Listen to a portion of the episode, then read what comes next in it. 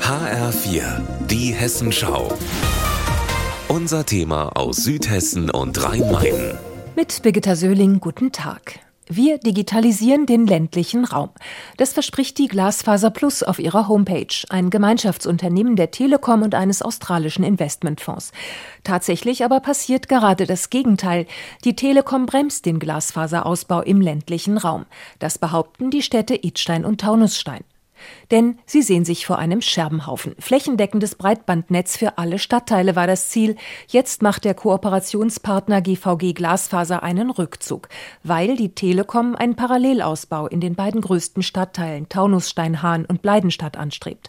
Bürgermeister Sandro Zehner. Wenn Sie aber aus einer Mischkalkulation die rentabelsten Bereiche ausklammern, dann bricht die in sich zusammen und die verbleibenden, unrentablen, kleinen Stadtteile, die eine große Entfernung auch haben, bleiben am Ende auf der Strecke. Der Vorwurf, die Telekom nutze ihre Marktmacht aus und grätsche Wettbewerbern in ihr Geschäftsmodell. Das gefährde den Breitbandausbau im ländlichen Raum insgesamt. Christian Herfurth, Bürgermeister von Idstein. Es gab ein Interessenbekundungsverfahren, da hat sich wohl auch die Telekom dran beteiligt.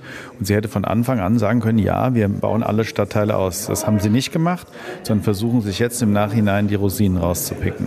In Idstein die Kernstadt, in Taunusstein die einwohnerstärksten Stadtteile Bleidenstadt und Hahn. Alle übrigen Stadtteile hätten das Nachsehen. Ähnliches berichtet Björn Sommer, erster Stadtrat und Vertreter des Bürgermeisters der Rheingau-Kommune Österreich-Winkel, wo die Telekom der deutschen Giganetz in die Quere komme. Die Deutsche Telekom wird nicht flächendeckend Österreich-Winkel versorgen und hat schon ganz klar kommuniziert, dass der Stadtteil Hallgarten wirtschaftlich uninteressant ist. Was aber geschieht mit solchen Ortsteilen? Dazu das Telekom-Gemeinschaftsunternehmen Glasfaser Plus in einer Stellungnahme. Für Gebiete, die nicht eigenwirtschaftlich erschlossen werden können, haben Kommunen die Möglichkeit, am Bundesförderprogramm Breitband teilzunehmen. Wir werden uns mit unserem spezialisierten Förderteam sehr gerne an der Ausschreibung beteiligen. Für den Taunussteiner Bürgermeister Sandro Zehner heißt das im Klartext, die Bürger sind doppelt gestraft. Sie müssen auf ihren Breitbandausbau nicht nur länger warten, sondern ihn auch noch mit Steuergeldern fördern. Birgitta Söhling, Taunusstein.